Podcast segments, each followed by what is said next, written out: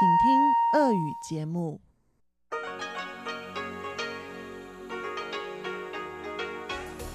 В эфире Международное радио Тайваня. Здравствуйте, дорогие радиослушатели! В эфире Международное радио Тайваня и вас из тайбэйской студии приветствует ведущая Анна Бабкова.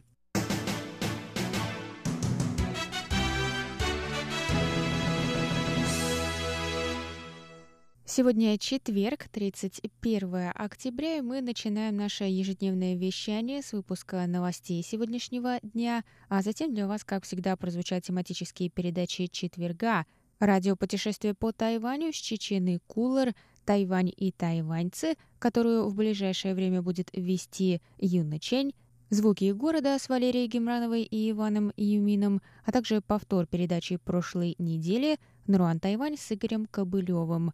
Я вам также напоминаю, что сейчас и в следующем зимнем сезоне мы будем вещать на частотах 5900 кГц с 17 до 17.30 UTC и на частоте 9590 кГц с 14 до 15 UTC. Вы также можете слушать любые наши передачи на нашем сайте в любое удобное для вас время по адресу ru.rti.org.tw. Также помните, у нас есть канал на YouTube – и странички в социальных сетях ВКонтакте и Facebook. И везде вы можете найти нас через поиск, просто введя «Русская служба Международного радио Тайваня» на русском языке. Что ж, это все объявления на сегодня. Давайте к новостям.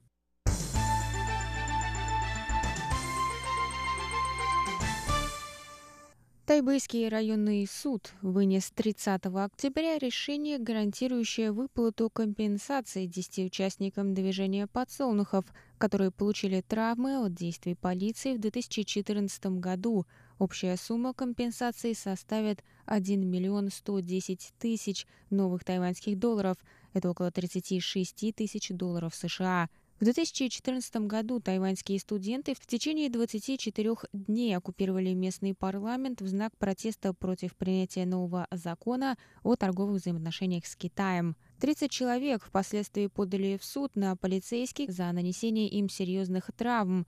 Десять из них смогли доказать в суде, что травмы были вызваны чрезмерной силой, которую применили полицейские. Несмотря на то, что протест не был санкционирован правительством, полиция не должна была нарушать принцип соразмерности во время исполнения своих служебных обязанностей, сказано в решении суда. 23 марта 2014 года в ходе оккупации законодательного юаня некоторые протестующие также проникли в здание исполнительного юаня для проведения сидячей забастовки. По распоряжению премьера Дзян Ихуа полиция начала разгон демонстрантов. Для этого полиция применила водометные пушки против 300 человек.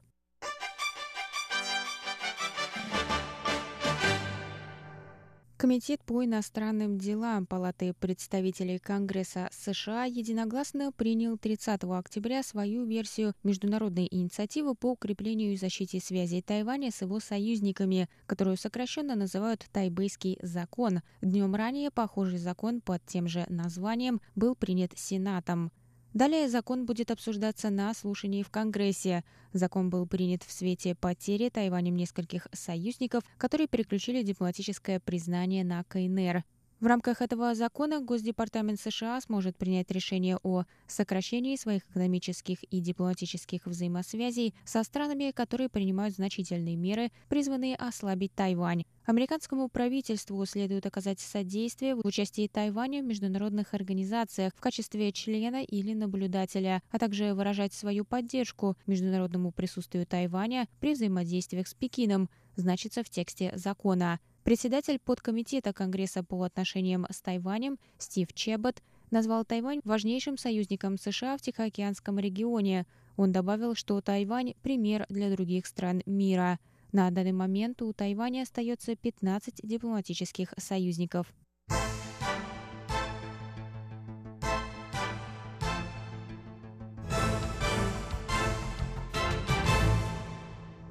Заместитель министра иностранных дел Китайской республики Сюй Сыдзянь возглавит делегацию в Тувалу. Делегация прибудет в страну Тихоокеанского союзника 5 ноября, сообщили в Министерстве иностранных дел в четверг. Во время своего визита Сюй встретится с новоизбранным премьер-министром Тувалу Каусе Натано и другими высокопоставленными лицами. Он также посетит сельскохозяйственный объект, спонсируемый Тайванем. В МИД отметили, что Тувалу на протяжении многих лет поддерживала Тайвань на международной арене. В ведомстве надеется расширить возможности для сотрудничества между Тайванем и Тувалу в таких сферах, как медицина, чистая энергетика и сельское хозяйство. Президент Китайской республики Цай Инвэнь выразила сожаление 30 октября по поводу отмены саммита Азиатско-Тихоокеанского экономического сотрудничества. Саммит должен был проходить с 11 по 17 ноября в Чили, но был отменен из-за дестабилизации ситуации в стране. Президент Чили Себастьян Пиньера заявил об этом решении в среду 30 октября, сказав, что главным приоритетом Чили в данный момент является абсолютная концентрация на восстановлении общественного порядка и безопасности граждан. Массовые акции протеста в столице Чили и других городах страны начались в середине октября. Поводом для митингов стало повышение цен на проезд в метрополитене – 25 октября в Сантьяго на митинг вышли рекордные 1 миллион 200 тысяч человек. Цайн Вэнь сказала, что ежегодный саммит АТЭС является важнейшей платформой для обсуждения экономических вопросов для Тайваня, так как Тайвань – член этой международной организации.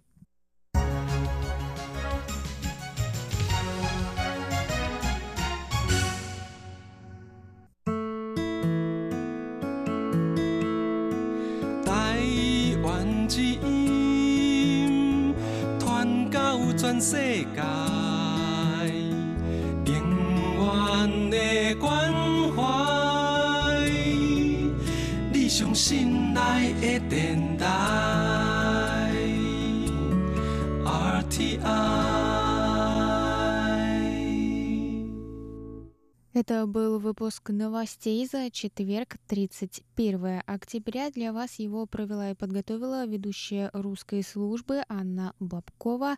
Далее в эфире тематические передачи четверга, радиопутешествие по Тайваню с Чеченой Кулер, Тайвань и тайваньцы, на этот раз с Юной Чень, Звуки города с Валерией Гемрановой и Иваном Юмином, а также повтор передачи прошлой недели на Руан Тайвань с Игорем Кобылевым – Оставайтесь с нами, а я с вами на этом прощаюсь. До новых встреч в эфире. Пока!